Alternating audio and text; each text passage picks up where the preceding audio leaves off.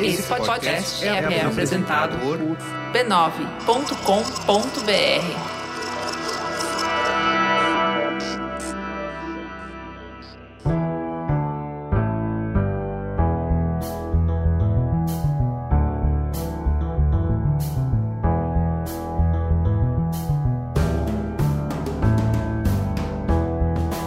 Mamileiros e mamiletes, entrem, fiquem à vontade no nosso espaço de diálogo de peito aberto. Eu sou a Juva Lauer. Eu sou a Cris Bartz e esse é o Mamilos, o podcast que sai do raso articulando conversas onde o debate está interditado. Esse debate começa aqui, mas continua no nosso perfil @mamilospod nas redes sociais. Lá, além de poder expressar sua opinião, você vai encontrar as partes mais interessantes do programa para compartilhar com aquele seu amigo que nunca ouve os links que você manda. Ah, e se você também às vezes fica curioso para conhecer os nossos convidados, nas redes sociais do Mamilos você vai encontrar a carinha deles e muito mais.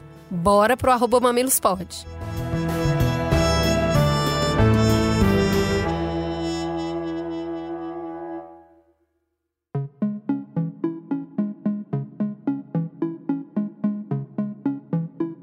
Uma das premissas da polarização política é que a gente não dialoga com outro campo, que não existe troca com pessoas reais com as suas complexidades e ambiguidades. A gente discute sempre com um espantalho, uma simplificação grotesca, uma caricatura de alguns valores do outro campo. Como essa dinâmica contribui para criar fossos entre as mulheres e para interditar o debate? De um lado, ficam as mulheres que se identificam com o discurso progressista, que se percebem como defensoras da igualdade de gênero, racial e social, mas são percebidas ou temidas como imorais, a partir dos seus posicionamentos sobre aborto e liberdade sexual feminina, ou também agressivas, pelas suas estratégias de ocupar espaços de debate público de forma incisiva e combativa, ou ainda antifemininas, a partir dos seus questionamentos sobre estereótipos de beleza. Do outro lado ficam as conservadoras. Elas se percebem como mulheres de fé, família e honestidade, mas elas são percebidas como preconceituosas a partir do respeito aos seus dogmas religiosos, como simplórias ou burras por não partilhar dos mesmos referenciais teóricos progressistas e até submissas pela adesão ao padrão de beleza. Para desarmar essa armadilha, a gente precisa primeiro baixar a guarda e ouvir de peito e mente aberta. Quem são as mulheres conservadoras? O que elas pensam? O que nos divide e o que nos aproxima? O que é mais importante? É possível construir pontes e dialogar? Podemos ter pautas em comum? Podemos ser aliadas estratégicas? Na busca por tentar responder essas perguntas, no primeiro bloco vamos explorar o que temos em comum e no segundo bloco o que nos separa e como dialogar. Vamos juntas, definitivamente.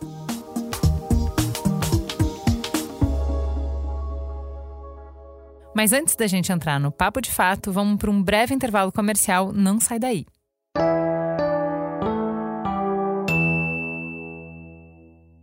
Para que o Mamilo seja produzido e oferecido gratuitamente para você, vinculamos mensagens publicitárias em nossos conteúdos. Valorizem marcas que valorizam o diálogo. Geralmente, quando você desobedece à lei, tem duas opções: ou encara a justiça ou foge. Aí veio a máfia e inventou uma terceira via: você mata o juiz. Já em 1994, Silvio Berlusconi trouxe uma quarta opção: você se elege primeiro-ministro. Silvio Berlusconi era um playboy bilionário com uma coleção de escândalos. Ninguém imaginava que ele realmente pudesse chegar ao poder.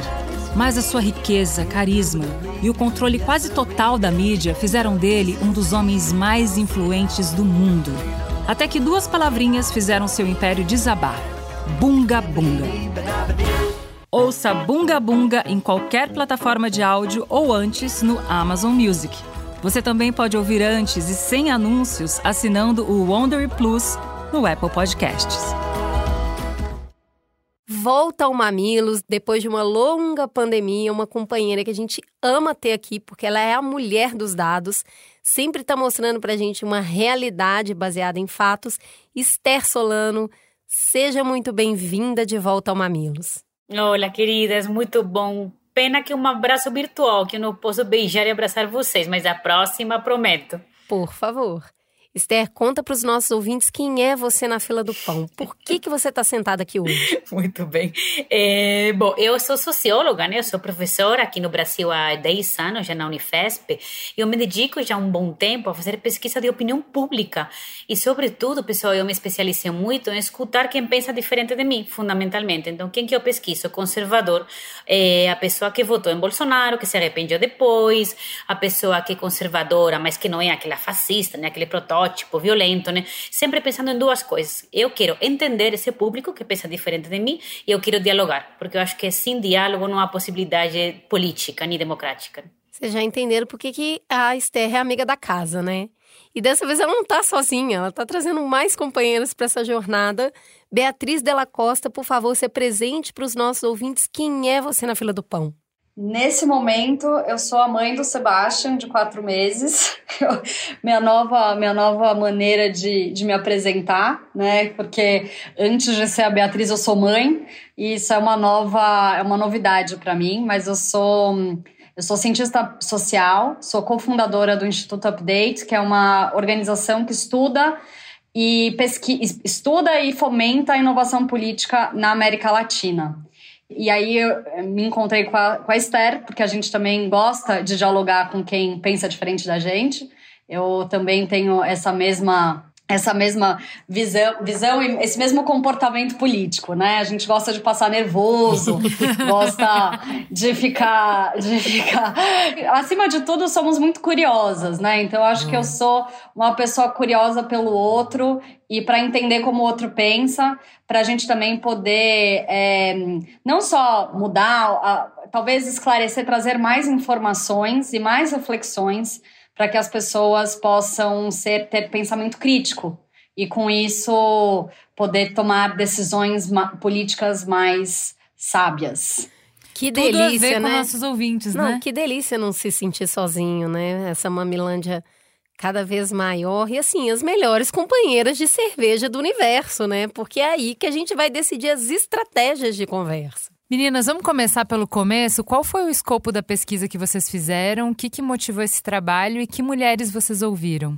É, o projeto, assim, a gente foi atrás da Esther porque antes, em 2019, o Update fez uma pesquisa pela América Latina chamada Eleitas. A gente entrevistou mulheres eleitas na América Latina, em, em seis países do, da América Latina.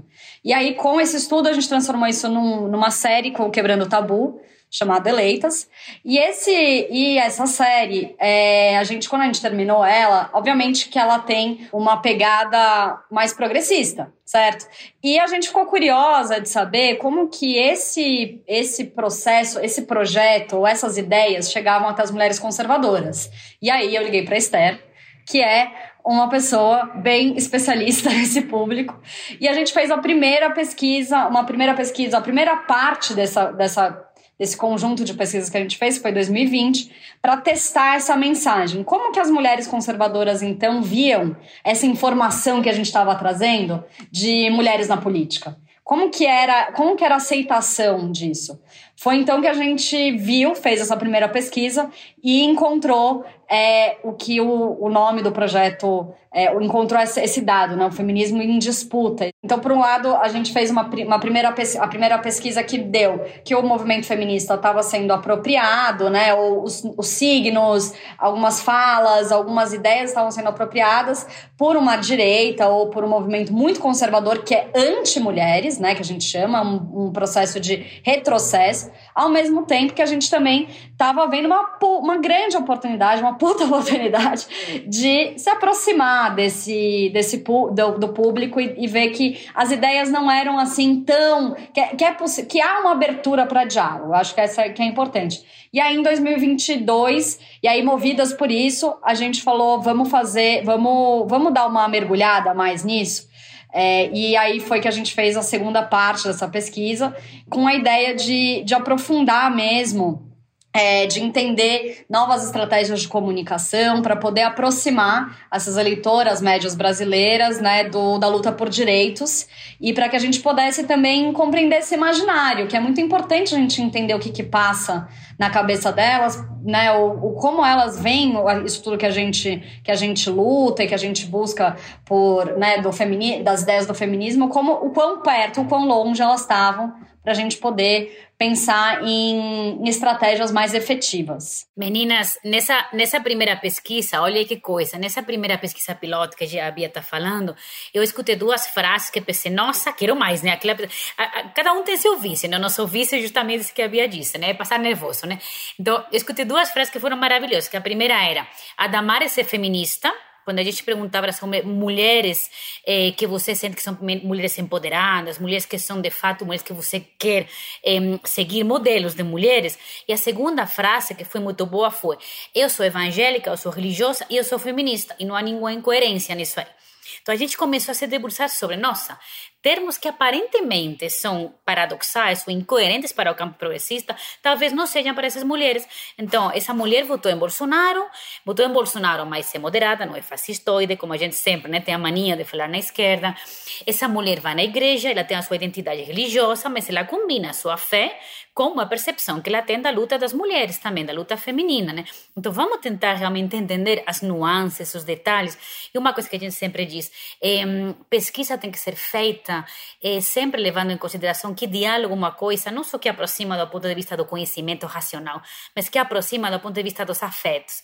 Então você sentar com essas mulheres, é, olhar no olho, mesmo que na tela, né, que não é a mesma coisa, mas enfim, você consegue olhar no olho. É um processo de humanização recíproca que é muito gostoso, que é muito. Então assim, é, é legal quando você acaba a pesquisa, né, que as mulheres falam para você: "Nossa, olha aí, você é da esquerda, mas você parece legal, viu?" Então é, é, é bom ter falado. Né?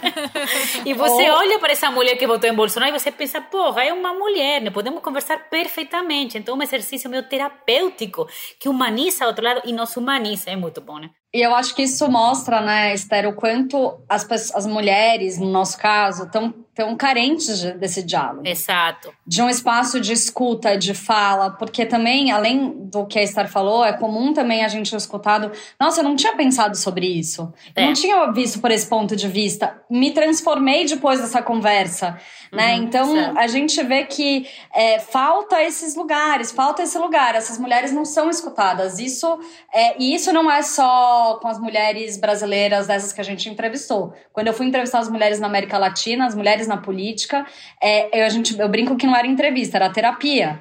Porque você sai, eu falo assim, as, as assessoras sempre falam: não, eu tenho meia hora, 15 minutos.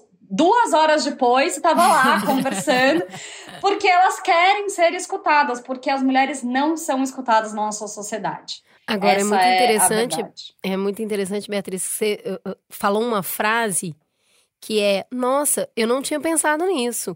E eu, nos meus diálogos, nas minhas andanças, costumo ouvir essa fala muito mais de conservadores do que de progressistas. Esse reconhecimento da própria ignorância, de falar, isso eu não sei. Então, esse lugar de, sabe, quando você faz um convite para reflexão, essa pessoa conseguir se deslocar um pouco mais do mundo dela e falar: é isso aí que você está falando, eu não sabia. Então, acho que são coisas interessantes para a gente começar a conversar. Ó, oh, mas uh, acho que tem que dar um passo atrás, porque a gente está falando de onda conservadora, nova onda conservadora, mas o conservadorismo nunca teve muito distante do Brasil, nunca foi uma coisa superada ou alguma coisa que, que não fosse, não detivesse muito poder político e também capital uh, identitário para a gente, né? Eu queria que vocês dessem um panorama um pouco para a gente. Qual o papel do conservadorismo na história brasileira? Eu acho que a gente sempre faz uma distinção, que acho que é muito importante, entre dois grupos sociais, macrogrupos, digamos assim. Os radicais, os retrógrados, aquele que é protótipo do fascista. Quem que é o fascista? O fascista é aquele que se alimenta pelo ódio, que se nutre, né? o desejo dele é aniquilar o outro.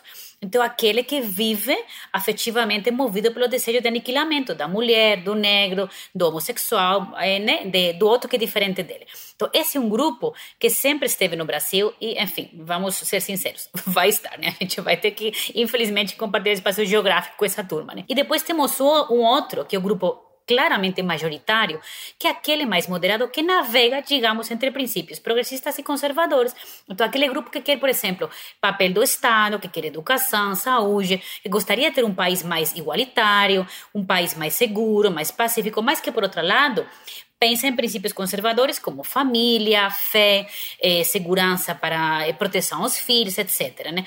Então, esse outro público conservador moderado, ele é muito mais numeroso, mas quando Bolsonaro chega ao poder, parece que fica meio fagocitado por essa onda radical bolsonarista. E aí nós temos dois processos. Primeiro, ele fica isso, é, mergulhado nessa lógica do fascismo né, bolsonarista, da monstruosidade, e fica meio invisível, né, engolido por esses radicais. E depois o campo progressista não consegue olhar para esse público, porque olha sempre por quê? Para aquele fantoche bolsonarista radical e se esquece de que por trás disso há muita mais gente moderada com a qual podemos dialogar. Então ficou muito na invisibilidade. Esse público ficou muito, muito meio órfão, né? meio a Deus dará. Né? Só que agora nós temos um momento né, que é muito específico, que é um momento eleitoral, um momento político é, que é muito precioso, e nós pensamos, olha, temos que começar a dialogar, temos que começar a movimentar isso aí, porque, enfim, porque nós não podemos correr o risco de cair de novo na monstruosidade bolsonarista. Então, a ideia também, meninas, né, de produzir o livro é pensar, olha, a gente passou por esse projeto, por esse projeto, esse trajeto histórico, não podemos voltar a passar por isso. E para não voltar a passar por isso, temos que conversar com as mulheres que querem conversar. Agora, tem uma coisa interessante, esse grupo que você separou em dois, que a gente já ouviu alguns termos, eu até achei o termo interessante. Tem os bons somínios, mas tem os, é, os... Mais hominions. Mais hominions. Sim. Então eu acho que o foco são os mais hominions. Não dá para falar que todo mundo é igual. Não é. Então o foco aqui da nossa conversa é muito nos mais hominions. E uma outra coisa que me chama muita atenção é como existe uma surpresa de muitas mulheres progressistas que a maioria, por exemplo, da Câmara é contra o aborto. Nossa, mas que surpresa! E na verdade parece que se esquece que na, no Brasil a minoria é progressista, a maioria é conservadora. Então, quando a gente está falando dessa relação do conservadorismo com a história do Brasil, a gente não pode ignorar a forma como a gente foi colonizado e depois passou pela Primeira República, pelo Estado Novo, pela Nova República, pela ditadura e onde a gente está hoje. Se a gente estuda um pouco isso novamente, você vai ver que o autoritarismo faz parte da história política do Brasil. A gente vem tentando se livrar disso desde a monarquia. Mas o que a gente vê é, é a criação do mito. O Salvador, aquele que vai resolver tudo, faz parte da nossa cultura. Então, esse lugar de vir alguém que vai dar um jeito, vai controlar e vai é, manter a ordem e o progresso, tá até na nossa bandeira. Então, eu acho que isso é uma consciência de ver o seu lugar, o seu tamanho no mundo. O tamanho do progressismo no Brasil é infinitamente menor que o tamanho do conservadorismo. Tô viajando ou não, meninas? Tá viajando nada. Não, assim, eu acho que você foi ótima nisso aí, exatamente isso. Mas, olha também que coisa legal. Primeiro, eu sempre brinco, cara, tem grupos progressistas que ficam totalmente eh, pasmos quando a gente apresenta os dados. Eu, eu falo, cara, é simplesmente ir para a rua e conversar com as pessoas. A gente também não faz nada do outro mundo, nada extraordinário. Conversar conversar e escutar, mas parece que ultimamente escutar virou de fato algo extraordinário, né? E depois também você falou muito bem toda essa trajetória histórica, mas a gente observa que há brechas. Isso é o mais interessante para mim. A gente não pode pensar que é tipo um bloco monolítico, sabe? Essa mente conservadora. Não, há brechas e brechas muito interessantes. E o feminismo, meninas, criou uma brecha. Então é muito legal escutar mulheres conservadoras que falam: é isso mesmo, pô, tem um monte de machista aqui, o meu marido é machista, eu não quero que a minha filha seja criada assim, eu quero ir para a universidade, quero trabalhar, ter um igual salário. Então, sabe o que, assim, o que deixa putos realmente o pessoal da extrema-direita é que o feminismo, de uma certa forma, venceu porque ele, ele tem, criou uma raiz cultural e social que é muito forte, não dá para voltar atrás. Então, você escutar mulheres que se percebem como conservadoras, né, que disseram que votaram em Bolsonaro, mas que dizem há machismo e é prioritário lutar contra o machismo, essa é uma vitória que é muito grande. Né? Então, agora é aproveitar essas brechas. Né? E essas mulheres de uma certa idade, né? mas quando você fala com as meninas, com as mais jovens, que a gente também faz pesquisa, isso aí é maravilhoso, porque as mais jovens, elas acumulam já um potencial feminista que é maravilhoso. Agora, você me diz, cuidado, porque há meninas também mais jovens que têm esse potencial né, eh, de se assumir como feministas, mas também tem algumas uma sociabilidade que passa muito porque por grupos religiosos, por exemplo, Então elas escutam o que elas escutam? A cantora gospel do momento, mas escutam a Anitta também. Elas estão nas redes do Silas Malafaia, né, o pastor da Igreja Universal, mas também estão nas redes algumas delas do Lula, por exemplo. Então elas vão absorvendo né, eh, capital político, social de todos os lados. E é aí que nós temos uma via de penetração que é muito forte. Né? Então a gente tem que estar escutando essas meninas, que estão em circuitos de sociabilidade, às vezes meio estranhos para nós, como os evangélicos, etc., mas que também tem uma porta aberta para a gente. Né? Então, assim, muitas possibilidades, mas desde que a gente esteja nos circuitos comunicacionais, no território, porque isso é muito importante, a gente tem que estar no território, né? Não só nessa escuta eleitoral, escuta política, tem que ser aquela escuta afetiva, né? Estar junto com as pessoas. Porque senão, as mulheres, por exemplo, dizem, pô, quem que está aqui no dia a dia comigo? A irmã da igreja, o irmão da igreja, o pastor, a minha vizinha as redes de solidariedade, né, por exemplo, das vizinhas, dos coletivos, né, das, eh, das irmãs da igreja ou da, da família, do trabalho.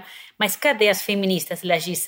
Cadê vocês, né? Se vocês estivessem aqui, muita mais coisa rolaria, né? Então é uma, é uma questão interessante isso. É, tem uma coisa muito boa que me chama atenção nessa fala sua, que a primeira é essa, para você entender o tamanho do conservadorismo, conversa, vai na rua. Não, conversa dentro de casa. Não precisa nem ir na rua. Né? Entender o tamanho do conservadorismo é conversar com a sua família. E você vai entender é, que provavelmente exato. a maioria ali vai ser conservadora. Desculpa, é que como eu sou espanhola, eu não tenho família para conversar sobre isso, né? então, então, foi por isso, mas exatamente, conversa com a sua No Brasil, você nem precisa se dar o trabalho de sair de casa para entender. Com o do zap, né? O tamanho, é só fazer o zap da família. E uma outra Exato. coisa que me chama atenção quando você fala desse potencial das jovens, né, que ao mesmo tempo ouve a Anitta e a, a cantora gospel, isso tem totalmente coerência com a fluidez dessa juventude nova. É Exato. gender fluid, sabe? É religiosidade fluide. Não vai ser político fluide? Vai ser também, entendeu? A gente brinca, não é fluide mais, é vaporoso, cara. A gente já passou da, da, da, coisa do fluido, agora é vapor por todo lado, né? Mas é isso mesmo, exato. E isso dá muita oportunidade para a gente, exatamente. É, eu quero. E você falou um monte, você trouxe um monte de campos de possibilidades, né, de aberturas que existem, de rachaduras para que a gente se aproximem. Eu quero ir explorando cada uma delas com um pouco mais de profundidade. Acho que a primeira, o que mais chama atenção, é essa questão de independência e de empoderamento feminino, porque são pautas super importantes para os ouvintes do Mamilos aqui. Como que esses assuntos batem, é, são percebidos pelas mulheres que vocês entrevistaram? Para mim, um dos achados mais interessantes dessa pesquisa é essa ideia que é, as mulheres, elas não se identificam com a palavra. Elas se identificam feministas, mas elas não se identificam com as feministas. Né? Com os feminismo, mas não com as feministas, desculpa.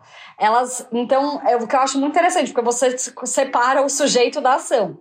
Existe o feminismo, feminismo para elas é igual a empoderamento, que é logo igual a independência financeira acima de tudo, é, e também a luta contra o machismo, né? E, e, que quer dizer a luta por mais direitos, buscar mais direitos. Mas a hora que você pergunta se ela é feminista, se ela, se ela, se ela se considera feminista, ela não se considera. E eu acho isso muito curioso, porque você está saindo, você despolitiza o movimento de uma certa maneira, entendeu? E, e, é impossível. E aí você tem um esvaziamento muito grande é, da, da própria ação. Porque fica algo como se fosse o feminismo quem é que faz o feminismo, né? O feminismo acontece do nada nas nossas vidas? Provavelmente não é os homens que vão fazer o fem feminismo pra gente. Mas eu acho que essa desconexão que é que é super que é importante a gente a gente trabalhar, né? Então Mas para ela então, para ela não se identificar com o sujeito e sim com a ação, o que, que ela tá vendo nesse sujeito que ela se afasta? Por que, que ela, o que, que ela vê no feminismo que ela fala, isso aí eu não sou não? É, no, feminismo, é, essa resposta acho que para mim é nevrálgica. Né? No feminismo, ela vê uma oportunidade por direitos, poder, poder, poder empoderamento, por liberdade, por ela ser ela própria. Elas dizem isso, eu quero ser eu mesma. Né? Então, o feminismo me dá essa possibilidade. Nas feministas, elas se enxergam mulheres radicais, mulheres violentas, mulheres fundamentalmente que atacam a religião, que atacam a família. Então, há todo um processo de criminalização e de estereotipação da figura da feminista. É aquela caricatura, é aquela mulher que sai de peito aberto para a rua gritando e que quer o extermínio dos, dos homens, basicamente, e que enfia o crucifixo na vagina. Essa que é a, a feminista. Agora, é, existe exatamente essa dissociação, né? Então, claro, aqui qual é o ponto aqui como estratégia, né? É, nós temos é, uma base do feminismo para falar com essas mulheres, esse empoderamento, mas acho que há um ponto aqui muito importante para a compreensão das mulheres conservadoras. Elas dizem o seguinte: nós queremos o empoderamento da mulher na esfera pública, então nós queremos acessar a iguais salários na universidade, mulheres na política, que elas são assim 100%, né? Concordam com isso? Nós queremos mulheres na política, perfeito. Mas como que isso deve ser atingido de uma forma serena, não militante, não partidária, trabalhando de forma meritocrática. Então a gente diverge também nas estratégias né, de chegar a esse outro lado. Por quê? Porque, de novo, o conteúdo antipartidarista, sobretudo nos últimos anos, foi brutal. Então tudo que tem a ver com partido é negativo, tudo que tem a ver com a esquerda, com a militância é negativo, ficou muito contaminado. E depois, uma outra coisa muito importante: o feminismo e as feministas deveriam lutar pela incorporação da mulher à vida pública, ótimo, mas também pela dignidade da mulher na vida privada, no âmbito do privado. Então, eu quero ser uma mulher de sucesso no meu trabalho, mas também quero ser tratada com dignidade como mãe. Eu quero ser entendida como mulher dona do lar, por exemplo, que cuida da minha família, que cuida do meu marido. E isso não é incompatível com eu lutar pelos direitos da mulher. Então elas se enxergam que o feminismo ou as feministas elas deixam de lado algo que é prioritário também para elas, que é o espaço do, da família, do lar, do privado. Elas querem uma conexão entre o público e o privado, a mulher de trabalho e a mulher de casa. Né?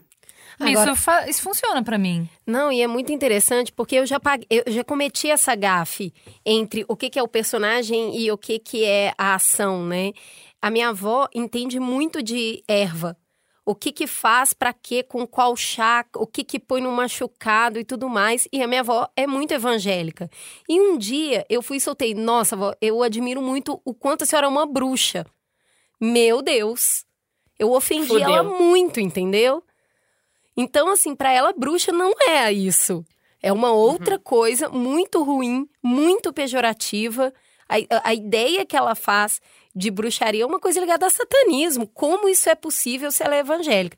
E aí, óbvio que eu pedi desculpa, foi uma bela de uma gafe, mas eu acho que no dia a dia, a gente trazendo isso, porque a gente tende a achar que o outro tá. Gente, como a pessoa pode fazer isso? Mas todos nós temos isso.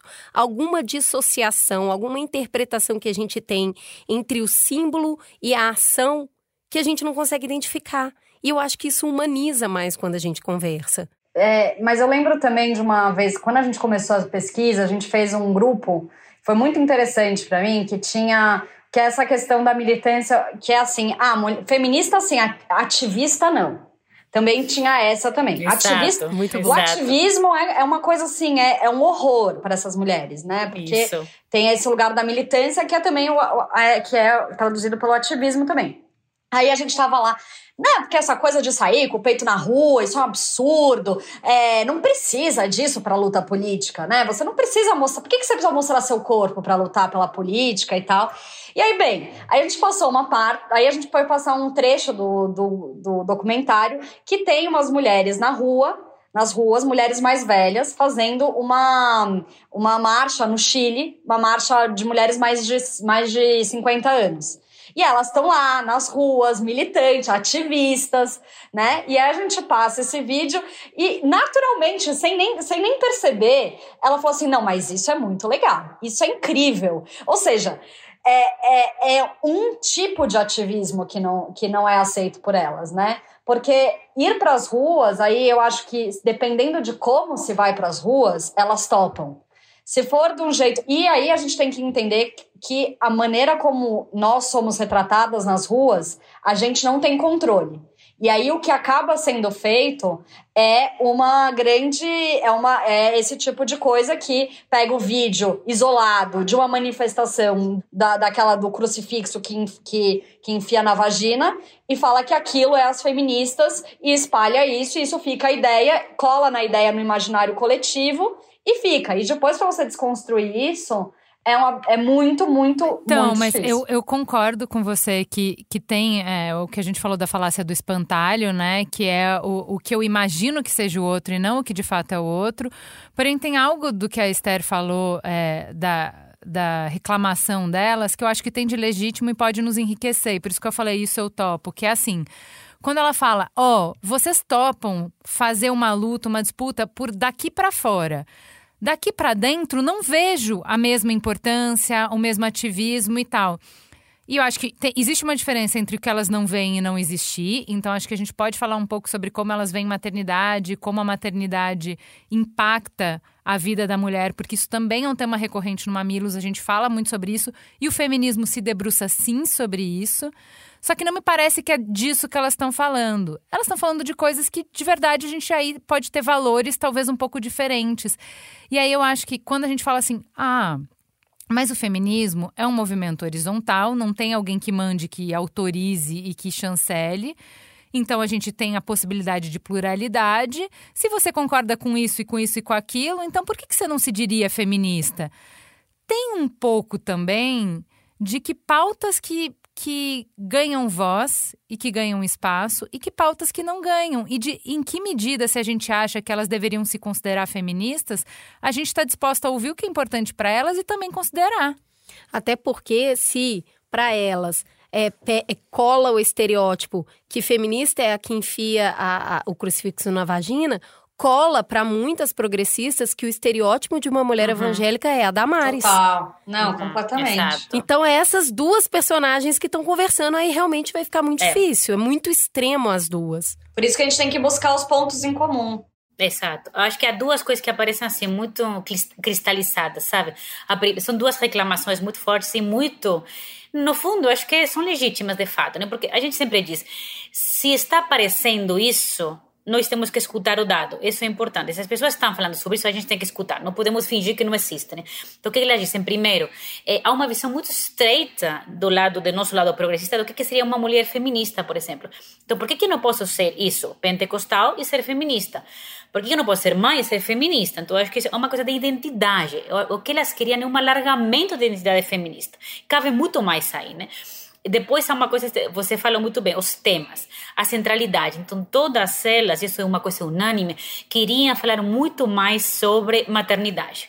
E não só como agenda pública, mas de uma forma mais sensível. E queria muito também, acho que esse é um terceiro ponto essencial, o seguinte, ela se enxerga no feminismo como algo que tem a ver muito mais com uma certa branquitude feminina de classe média alta universitária.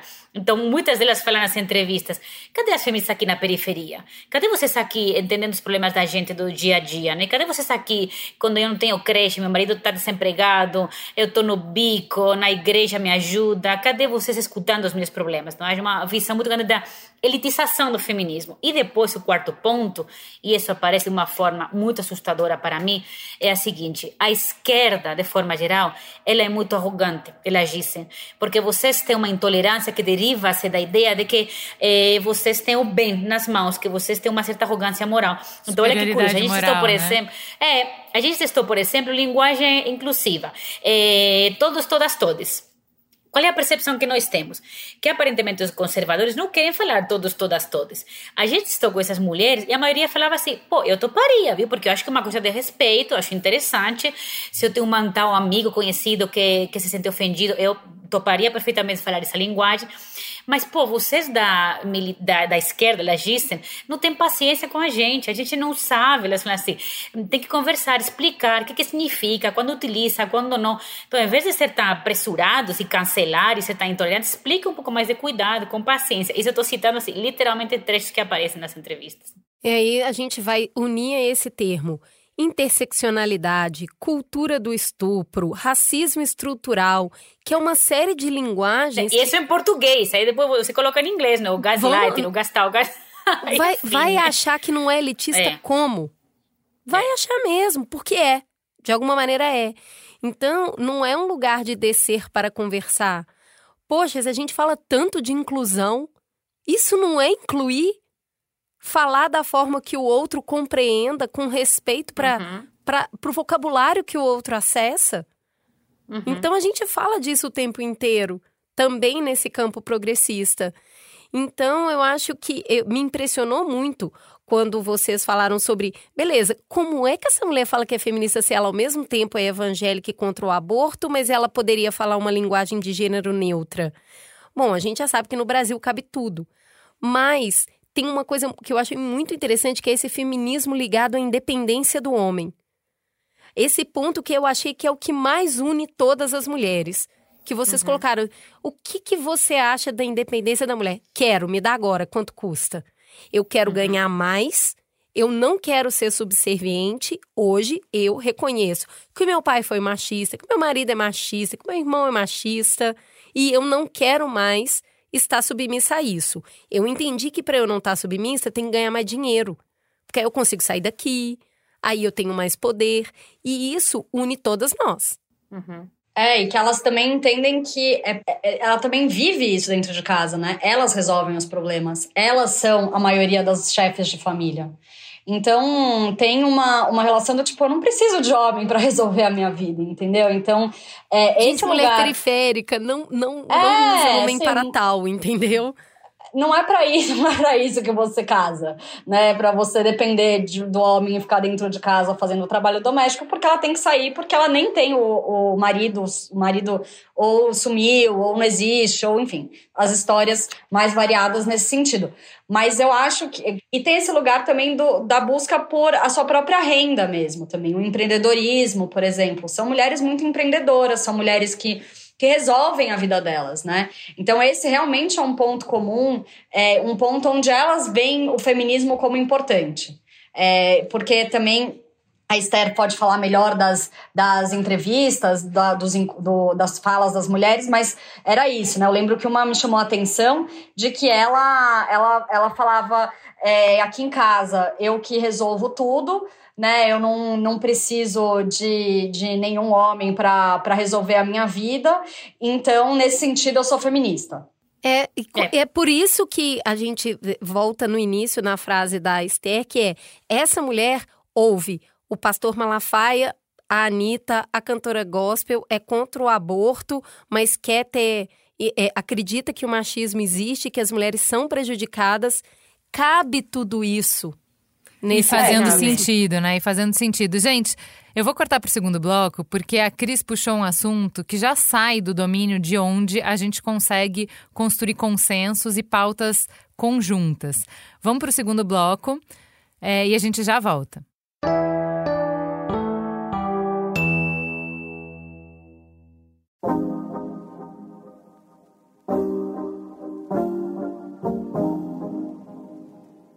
Mais de 25 anos, a agência Ana Couto é especializada em branding para criar um alinhamento perfeito entre estratégias de marca, negócios, comunicação e cultura. Desde 2015, o grupo também criou um espaço para profissionais e estudantes, a Laje.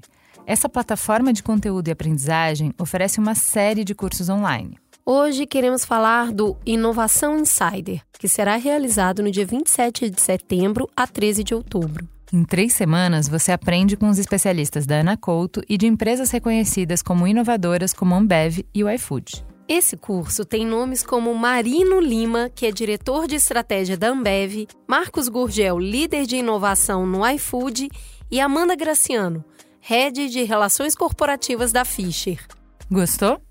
O ouvinte do Mamilos também tem 15% de desconto usando o cupom B915. Para mais informações sobre as inscrições desse curso e sobre a laje, é só acessar o site tipinsights.com.br barra inovação insider.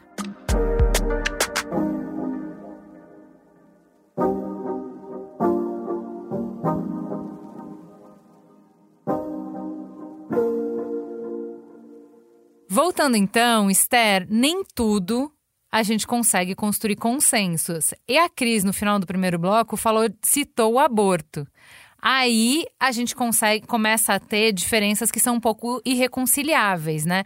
Conta pra gente o que, que você escutou. Uhum. Olha, se nós tivermos que fazer, digamos, uma cartografia, o que nos une e o que os divide, o que nos une são fundamentalmente duas coisas: independência financeira e empoderamento político, educativo, de trabalho, a ideia da violência de gênero, do repúdio a isso, isso é muito forte, então a ideia de que é, a percepção de que existe e a luta contra isso, isso é assim, é unívoco, né, poderoso. E agora, o que, que nos divide? Nos divide fundamentalmente a percepção sobre os direitos sexuais reprodutivos e o corpo feminino. Aí que realmente o tema Ah, o bicho pega. Aí que, aí que o bicho pega, mas pega mesmo, né? Então, assim, qual é o problema? O problema central sempre é a sexualidade e o direito ao corpo, né? Então, aí você pode falar sobre gênero, sobre aborto, aí entram também os temas, evidentemente, LGBT, tudo essa, toda essa categoria, né? Por duas questões. Primeiro, porque sexualidade, classicamente, é um tema muito complicado para o conservador. O conservador é tradicionalmente uma pessoa que não sente a vontade com a questão da sexualidade, a sexualidade é própria, a sexualidade é alheia. A gente sempre disse um pouco aí em termos é, psíquicos que o conservador é uma pessoa muito castrada sexualmente, porque ele não vive com naturalidade a sua sexualidade, porque ele não por nada, sino porque ele não aprendeu é, a viver com essa naturalidade, não foi educado com essa naturalidade e portanto que você não vê com naturalidade você acaba castrando e, e é, expressando de uma forma que não é saudável, né? e também por uma outra questão, você junta isso que é mais estrutural a um processo político de criminalização desses temas, de criminalização da sexualidade alheia, muito forte, sobretudo também com o projeto bolsonarista. E, evidentemente, dentro das igrejas, é um tema que não é vivido, que não é conversado de uma forma natural, espontânea saudável. Né? É, mas, de qualquer forma, é interessante isso. Esse é um ponto que nos divide, é um ponto que nos divide. Mas nós já entendemos também que também há pequenos caminhos e pequenas nuances. Então, por exemplo, quando a gente fala de eh, população LGBT, o que, que muitas mulheres dizem? Olha, eu não aceito, eu não gostaria meu filho ser, mas tem que ter paixão, tem que amar, tem que acolher, tem que abraçar, porque violência nunca, isso jamais, tem que acolher e abraçar.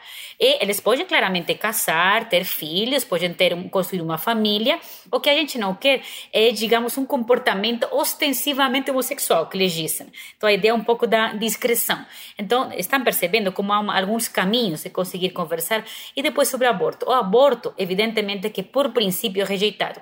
Mas muitas delas assumem depois. Eu conheço uma menina que fez aborto, uma outra que fez.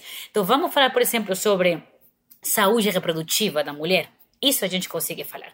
Vamos falar sobre educação reprodutiva? Isso a gente consegue falar. Vamos falar sobre gravidez indesejada na adolescência? Isso a gente consegue falar. Então, há caminhos, não de falar exatamente sobre o aborto, que é uma palavra, inclusive hoje em dia, litoralmente tabu, mas nós podemos falar sobre saúde reprodutiva, educação reprodutiva, gravidez indesejada. Então, a gente vai comendo pelas beiradas, né? Elas falam muito sobre o direito, né? Também, Esther, existe esse caminho quando a gente fala sobre o direito ao, ao a escolha da outra pessoa em abortar, né? Quando ela, você está falando sobre essa liberdade do outro em escolher. Não significa que elas não vão julgar a decisão daquela pessoa, mas quando você fala sobre o direito dela escolher o que ela quer para ela, elas conseguem compreender isso como um direito. Né? Então, existe um caminho de, como a gente pode olhar também na, na Argentina, foi isso. Elas construíram as mulheres e os grupos feministas, o grupo de mulheres na política, construíram toda uma trajetória, uma, uma estratégia política para a aprovação do aborto baseado, em, baseado na ideia de que o aborto é um direito é, é, à saúde pública, né? um direito à saúde, ao acesso à saúde pública. Então, você muda o debate a partir daí, você inverte completamente a lógica e você vai falar sobre saúde, não sobre você, como falam, assassinar uma vida. Né, que, que é o, o que se usa mais se usa frequentemente para desconstruir esse direito. E eu acho é, que também uma coisa muito poderosa, desculpa só um rapidinho, que aparece muito que é a ideia de a mulher não está obrigada a ser mãe. 100% das entrevistas falavam claramente isso. Maternidade é uma opção, não pode ser nunca jamais compulsória, porque maternidade é uma coisa dura, sofrida, etc. Então há uma ideia já para mim que outro, outro avanço brutal do feminismo a mulher não tem por que ser mais se ela não quiser de fato ser. E estamos falando aqui de mulheres que prestam na maternidade como princípio e como valor por cima de tudo. Né? Então é interessante isso, elas mesmas reconhecem. A mulher não tem por que jamais ser obrigada a ser mãe. Então há fios né, condutores, digamos, na comunicação. Por que que então para gente a sensação é que não tem nada em comum? Por que, que a gente lê dessa forma e por que, que quando eu sento para conversar, uh, o que eu falo dá vários gatilhos para minha avó e aí corta a comunicação. O que a minha tia fala dá vários gatilhos em mim e parece que a gente não compartilha de nada. É, eu acho que nós vivemos um processo, acho que temos vários níveis explicativos para isso. Né? Primeiro, assim, a gente tem poucos lugares de encontro e de diálogo, de fato. Essa é uma realidade. Então, qual é talvez o nosso único lugar de encontro? A família, por exemplo. Família não é um lugar, a gente sabe muito bem, do diálogo muitas vezes. É um lugar muito mais de neurose do que de diálogo. Né? Então, a gente não compartilha lugares em comum eh, de convívio, fundamentalmente. Isso que a gente sempre diz. Não adianta tentar conversar se você não tem um convívio afetivo e emocional prévio, né? Porque onde que você construiu o diálogo? Na confiança, no encontro, na proximidade.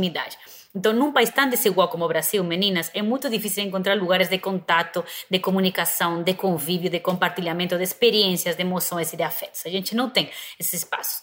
E segundo, que nós passamos também por um processo político que foi muito agressivo, um processo muito violento do ponto de vista retórico também. Então, a gente, a gente já estava dividido num país que divide muito mais do que junta, né? Porque é um país tão desigual. Mas a gente passou por um processo de divisão, de fragmentação que é brutal. Então, quantos de nós a gente escuta cotidianamente? Pô, eu não consigo falar com ninguém, eu não consigo falar com a minha família, não consigo falar com meus colegas, com, meu, com as pessoas do trabalho. E aí que nós temos, eu acho, uma abertura para a oportunidade. Porque está todo mundo cansado de não conseguir falar. As pessoas querem conversar, querem escutar, querem voltar a um mínimo de convívio, né? querem conversar. Então há desejo de conversa. Isso também não é trivial. Quando você tem desejo de conversar, você já tem uma abertura que é gigantesca, né? Então, Esther, mas a gente recebe aqui toda semana a gente falando: ai, mas eu queria conversar como vocês, eu fico esperando vocês falarem para eu chegar lá para eu falar também, porque, assim, a hora que eu vou falar não vai ter o mesmo efeito. E eu acho que não é um problema na fala, é um problema na escuta. É. Se você chega e você quer falar, mas você não quer ouvir o que o outro quer dizer, aí não vai ter diálogo. Claro. Juliana é, sempre fala isso, que diálogo é um encontro de dois. Se você sai de casa cheio de certeza para dar palestra, não é diálogo. E o outro vai falar coisas que te afetam, que você não concorda, que é sofrido de ouvir.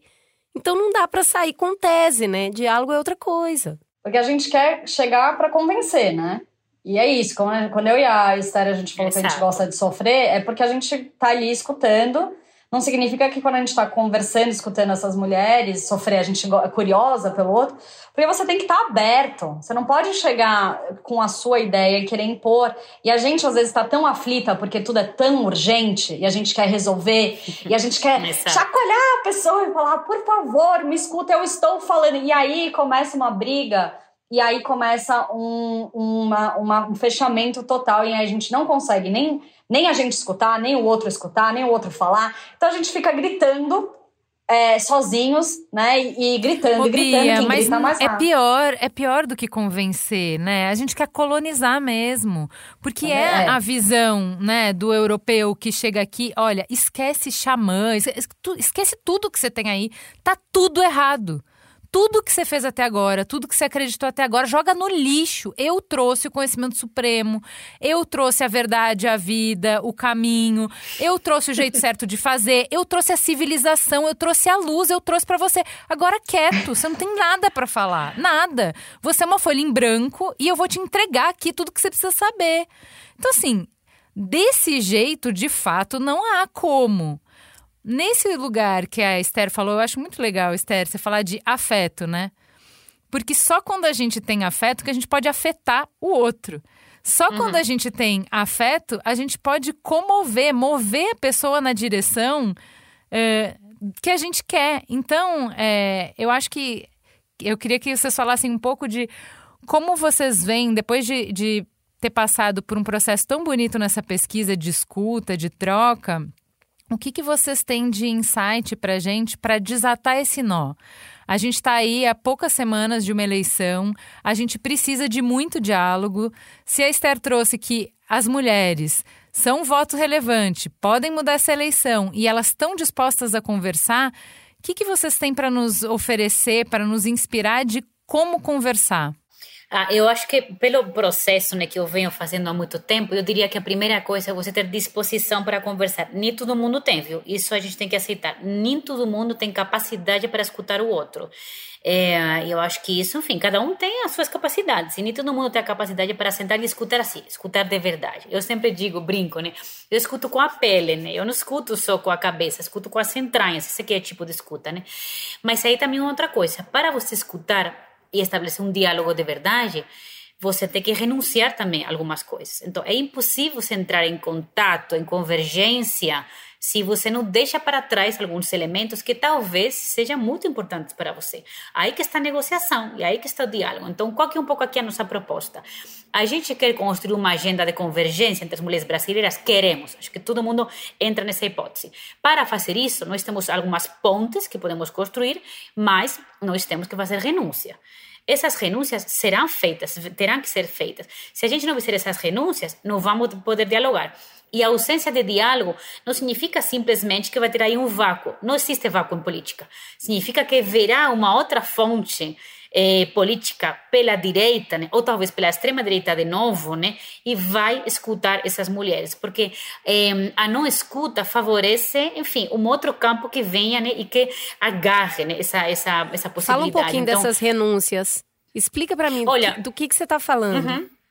Por exemplo, é uma coisa que eu sempre digo: não dá para falar nessa eleição sobre, sobre aborto. Esse é um tema, nesse momento, que não vai dar para falar. Então, eu que faço pesquisa todos os dias e cotidianamente, eu digo muito claramente: é, a, a esfera comunicacional bolsonarista está esperando a gente falar sobre aborto para turbinar isso aí nos grupos religiosos, por exemplo, conservadores, e a gente pode, muito bem, não quero apavorar aqui ninguém, perder essa eleição se a gente falar desse tema, por exemplo. Isso é terrível para falar, eu sei, mas é um tema que a gente tem que renunciar eleitoralmente. A gente pode falar desse tema depois, ganhando as eleições, com calma, com estratégia, com inteligência, com consenso politicamente, mas não eleitoralmente. Essa é uma renúncia, por exemplo. E aí, eu queria só fazer um, um, uma aspas aqui para a gente voltar em 2018, quando o tema de feminismo que nos separava foi usado. As mulheres progressistas usadas como massa de manobra no Ele Não. O Ele Não foi um movimento às vésperas da eleição que fortaleceu o Bolsonaro porque uniu os conservadores do, do outro lado. E aí a gente aprendeu com aquilo. Foi um movimento importante, foi um movimento muito bonito, mas ele acabou levando, aglutinando as pessoas que pensavam completamente diferente daquilo para o outro lado. O Brasil é um país machista se às vésperas da eleição você vai, vai tentar convencer as pessoas a não votar num machista, ele vai ser eleito. Eu acho que o tema agora a ser fomentado é o aborto. Para, de novo, separar as mulheres, que é a maioria dos eleitores nesse país, separar essas mulheres para que elas estejam em grupos diferentes e, de novo, aglutinar quem pensa de uma maneira conservadora. Essa abertura isso é política, isso é estratégia. É, eu não vou falar desse tema agora porque eu não vou ser massa de manobra. Nos 45 do segundo tempo, ninguém vai resolver a questão do aborto no Brasil. Ela precisa ficar em stand-by.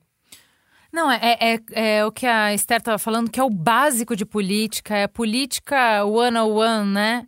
É, vamos encontrar onde a gente consegue unir forças. Nisso aqui a gente é aliado estratégico e vamos entender em que pontos a gente não pode unir forças, porque eu vou ter que buscar apoio, costurar apoio para construir essa pauta. Aborto é muito importante, aborto é urgente. Eu não vou conseguir nessa eleição. Então, larga essa bola. Larga a bola. Não, e é uma construção. E para lutar contra prazo, o aborto, né? Bolsonaro tem que perder. Então, exato. É, exato. e é uma, é uma construção de longo prazo. A gente não vai conseguir rapidamente fazer essa discussão e não é na eleição que a gente vai conseguir é, ter essa, esse direito garantido, né? Processo. Gente, todo mundo que está ouvindo começou a ver pipocar informação sobre isso na internet, pode saber e vai aparecer. Eles vão nos provocar, entendeu? Vai insuflar Sim. esse público, porque esse público é um público que está muito presente no Twitter, uhum. consegue mover grafos, né? Ali mostrando as movimentações de debate insuflar esse grupo para falar de um tema que ajuda a nos separar é uma estratégia muito clara. E aí eu acho que a gente já caiu que ser uma muito vez. inteligentes, muito é, inteligentes. E esse, e esse tema é um tema muito emocional, né? Assim, ele, ele move muito emoções, né? Ele gera uma, uma comoção. E aí a gente faz o que a gente tinha falado antes, que é ficar surdo, né? A gente não consegue escutar. E, e aí a gente cai nas armadilhas, como vocês falaram. Esther, tem algum outro tema que você vê que vai ser usado como casca de banana contra a gente para nos separar? Família, família, família, família, família. Eu, gente, assim, é, eu sempre digo, eu estou fazendo muita, muita pesquisa, eu continuo falando, não quero apavorar ninguém, viu? Mas se há um tema que vai fazer nos perder a eleição esse ano, vai ser direito sexual reprodutivo, aborto e família. Se a gente não se colocar com sensibilidade, entendendo que família é uma questão prioritária para uma grande parte do eleitorado brasileiro, que temos que conversar com empatia sobre esse tema, a gente não vai conseguir conectar e comunicar. Nós estamos fazendo muita pesquisa, meninas, com votantes que a gente chama oscilantes entre Lula e Bolsonaro, que dizem, eu vou com Lula pela pauta econômica, material, tá? mas, pô, eu olho para Bolsonaro e é só ele que fala de família, que é só família? ele que fala de proteção às crianças. Falar de família como símbolo é mais do que porque quem que fez mais pela família foi claramente o Lula, mas é falar de família no centro do debate como um símbolo, a ideia da família como inspiradora de políticas públicas, a ideia do cuidado com a família, porque tem um potencial agressivo brutal do bolsonarismo que o PT vai destruir a sua família. E para grande parte do público brasileiro, gente, o que, que é a única coisa que tem de fato? A família. A família, o Estado claro. não está. O que, que está? A igreja Exato. está a família. Se a gente não tiver sensibilidade com esses dois grandes pilares sociais, a igreja e a família, a gente simplesmente não está sabendo o público que está aqui do nosso lado, né? Esse é o Brasil, tão simples como isso. A gente, a gente fala muito de vamos conversar com a periferia, vamos voltar para as bases. Que bases são essas? Primeiro temos que entender que bases são bases para as quais, evidentemente, que questões progressistas são importantes, desigualdade, miséria, pobreza, mas para as quais questões conservadoras também são importantes, como fé e família. Essas são as bases brasileiras. Né? Sensacional. Eu, eu acho que é, tem muita nuance no que você traz, porque a gente não quer só construir o que a gente quer, a gente quer desse jeito, nessa velocidade. Existe uma intransigência que eu vejo muito no, no nosso campo progressista, no campo de esquerda, né? Porque, é, não, não, não. Falar de família, existe um histórico, existe um porquê que isso é problemático. Porque é dogmático, porque eu vou excluir um monte de gente, porque nem sequer representa essa mulher com quem você falou, porque ela não é uma família tradicional brasileira. Muitas vezes, como vocês falaram, é a mulher sozinha. Isso não tá na foto de família conservadora, né? Então, a família conservadora, ela é excludente, ela não dá conta da nossa realidade. Então, a gente, como campo de esquerda, não tolera essa pauta. Eu acho que requer esse mínimo de humildade de escutar o que a pessoa quer, o que é importante para eles e encontrar no meio do caminho, no que, que é possível para a gente encontrar, né? Porque eu acho que é isso que a Cris falou. Para a gente, família é um valor muito importante também. Ele é mais abrangente. Família inclui todos os tipos de família, mas sim, pra gente família é muito importante. Pra É, o que qualquer a gente um. tem que fazer é. Não, o problema da gente é que nós temos a família bolsonarista excludente e nós, do campo progressista, fingimos que não existe a família. então a Exato, gente não exato. coloca uma Exatamente contraproposta de família. Então a gente deixa a família em mãos de um discurso hegemônico da extrema-direita. Não, Não, vamos é. pegar a família para nós, ressignificar, reutilizar Gente, o termo quatro mulheres aqui, democráticos. quatro mães. Quatro mulheres apostando na família. Apostando em construir suas famílias, apostando que isso é importante, é importante para as crianças, é importante para a formação, é importante para indivíduo, é importante como identidade. A gente acredita na família e a gente é progressista. Do mesmo jeito que a gente fala para para elas, ué, por que, que você fala que você não pode ser feminista se você concorda com isso, isso, isso? Por que, que a gente não pode defender a família se a gente concorda com isso, isso e isso? É, porque a gente ficou nesse lugar da família, como a Esther falou, né? A família só sendo papai, mamãe e o lugar conservador patriarcal. Mas a família é a família estendida, expandida. A família é muito mais do que só também os nossos parentes, nossos, nossos parentes, né? É muito maior o conceito de família, se a gente for. Se a gente pudesse é, usar ele, a gente seria. A gente se apropriar de novo, assim como se apropriar, sei lá, vou falar aqui da bandeira do Brasil, né? Que a gente tá agora fazendo esse processo de novo, de retomar esse símbolo nacional que a gente também faz parte, sabe? Não deixar na mão de, de só um grupo político. Eu acho que a gente tá fazendo esse movimento e eu sou do movimento verde-amarelo, sabe? Vamos aí, vamos colocar a bandeira de novo, porque ela é nossa também. Exato. Bolsonaro nos tirou muitas coisas, temos que recuperar isso que ele nos tirou. Exatamente. É, eu acho que a gente precisa entrar nesse lugar de compreender que a gente quer ir na mesma direção, mas a gente é, se bate muito no caminho, né? Para chegar nesse lugar que a gente deseja. Mas hoje em dia, diversas pautas convergem. A gente está falando aqui, a gente falou muito de pautas que entram dentro de um campo feminino com mais voracidade, mas mesmo a pauta econômica. Então, se assim, ninguém concorda com gente passando fome, ninguém concorda com mulher apanhando. Ninguém concorda, e eu gosto muito da pesquisa de vocês, como ela traz a questão racial, até de usar muito mais preconceito uhum. do que racismo, mas uhum. concorda que pessoas negras sofrem, sofrem mais preconceito. Tem vários lugares de conversão. Mas, ô Cris, você entende como é importante a gente escolher as palavras que a gente usa quando a gente comunica? Então, o que a Esther fala muito e o que a gente vê na pesquisa é isso. As palavras dão gatilhos. Se a gente não souber construir bem, se a gente souber construir bem, a gente avança muito mais. Muito mais rápido. Mas a gente não um lugar... quer. A gente não Mas quer. A gente porque não quer porque é, a gente é, é, meio... é, o nosso, é o nosso campo a escolha das palavras. Né? Então, mas isso é uma, pra gente é, é super mimado, importante. É? é, cara, é.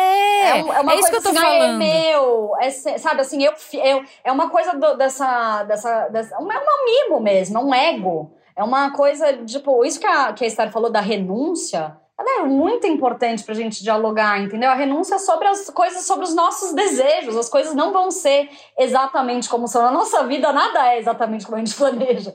Na política também Mas não. É, a gente tem que. É mais do que isso, é a comunicação que é. A comunicação não é o que você quer falar, é o que a pessoa é capaz de Exato. ouvir, como ela vai entender. Exato. Então a gente tem que adaptar o que é falado para um adulto quando a gente está falando com uma criança, escolher as palavras, escolher uh, uh, como ela consegue compreender as imagens que você vai trazer, é, pensar em, tá bom, se eu preciso convencer ela a isso, uh, o que, que, tem no mundo dela? O que, que faz sentido para ela? Você se move na direção de com quem que você está falando. A gente não quer, a gente quer que a outra pessoa se mova na nossa direção sem a gente fazer um aceno de boa vontade, sabe? Oh, é, que ela entenda quem... rapidamente tudo, né? A última pergunta que eu vou te fazer é: para quem ainda não está convencida, que a gente tem muitos pontos de conversão, eu só queria que você contasse qual é a visão nessa pesquisa que as mulheres têm da Dilma e da Marielle. Uhum. Olha, que interessante isso, né? É, inclusive mulheres que não são petistas, que não são da esquerda, né, como são elas, reconhecem que a Dilma era uma mulher forte, empoderada, num espaço de homens, há um respeito por ela como mulher, sem dúvida. E a Marielle, né, Bia, essa é uma coisa que nos surpreendeu, como que a Marielle foi, está sendo, né, elevada a um símbolo da categoria do feminino. Mulheres conservadoras, muitas vezes do Bolsonaro, colocam a Marielle como mulher de luta, mulher empoderada, mulher de garra, mulher que nunca eh, arredava o pé, e mulher, de fato, eh, símbolo né, da luta feminina. Então, olha que importante isso, símbolos compartilhados por todas nós. É, e eu achei interessante né, da Dilma, né, Esther, que elas falavam assim, é, que a Dilma, o problema da Dilma foi que ela foi manipulada pelos homens. Exato. É. e foi justamente o contrário, né? Então, isso é interessante também esse reconhecimento que vocês apresentaram que essas duas mulheres sofreram na mão de homens em espaço político. Sem dúvida. A Dilma Gente, foi derrubada e a Marielle foi morta por homens. É. E Esse. isso é um consenso em todas as mulheres. Para mim, eu acho que isso encerra. Bia, é, só para fechar, eu queria que você falasse um pouco sobre. É, vocês viram que das mulheres que votaram no Bolsonaro, que vocês conversaram, 50% disseram que vão votar no Lula. O que, que elas, a que, que elas acreditam essa mudança? Olha, é, acho que tem, tem, várias coisas, né? A questão da pandemia, né? Isso é muito importante. É, as mulheres foram, viveram, né? Estavam na linha de frente, né? Do, de toda a contenção dessa pandemia, ou sofreram muito drasticamente com isso. Então, elas, elas perderam parentes e viram que o Bolsonaro não fez nada, né? Ou, pelo contrário, dificultou ainda mais as soluções. Então eu acho que tem isso, tem a questão também da o machismo também de uma certa maneira, mas acho que isso é um pouco mais subjetivo, mas eu acho que também tem a questão alimentar, a educação, por conta da pandemia, as mulheres ficaram, a educação foi, ficou socateada. E quem sofreu mais foram as escolas públicas é, e o ensino público, né? A gente teve um retrocesso que a gente vai ver daqui a alguns anos o, o buraco que se fez né, na educação pública, a desigualdade que aumentou, que a gente tinha conseguido diminuir, que vai aumentar mais ainda, daqueles que iam para a escola privada, que tinham computador em casa, que tinham uma estrutura, daqueles que não. Então as mulheres viveram isso na pele, na, numa, e acho que isso é um dos fatores. Existem outros tantos, mas eu sem dúvida acho que como uma chefe de família, isso foi um ponto muito, é um ponto muito sensível. Gente, queria agradecer demais. Vocês nos enchem de esperança. Toda vez que a gente é, escuta vocês, a gente renova a nossa fé. A gente sabe que tem tempos muito difíceis por aí. Essa eleição promete violência e a gente sabe que as mulheres são a barreira de frente desde que o mundo é mundo para combater e reter a violência física, né? Então, que a gente possa ir junto, que a gente consiga, dando as mãos, é, transformar esse Brasil na direção que a gente quer, né? Nós somos muitas e a gente tem poder. A única força capaz de permitir que o Brasil não imploda é a força feminina. E a gente vai precisar estar junto para isso. Qualquer mulher, qualquer mulher, um, um, assim, é uma extrema, esmagadora maioria é contra qualquer tipo de violência física. E eu acho que a gente tem que usar isso como gancho. E, e só posso fazer um pedido? Mulheres, votem votem. Sim, a gente por precisa favor, das mulheres votem. votando. É, uma dos maiores, a gente pode mudar o jogo, e isso é muito importante dizer, porque a gente tem muita mulher que está é, descreditada, desesperançada, né, desesperançosa, mas a gente precisa votar, precisa reacreditar e se a gente continuar nesse, nesse, nessa toada, a violência vai aumentar e a gente não vai conseguir se, re, se reconquistar, né, reconquistar uma dignidade democrática. É, É isso então, aí. votem, votem. Bora todo mundo. Obrigada. Obrigada, Muito gente, obrigada, Beatriz. espaço, obrigada, viu? Esther. Beijinho, pessoal. Até a próxima, a próxima presencial. Tchau, meninas. A porta do Mamilo está sempre aberta para vocês.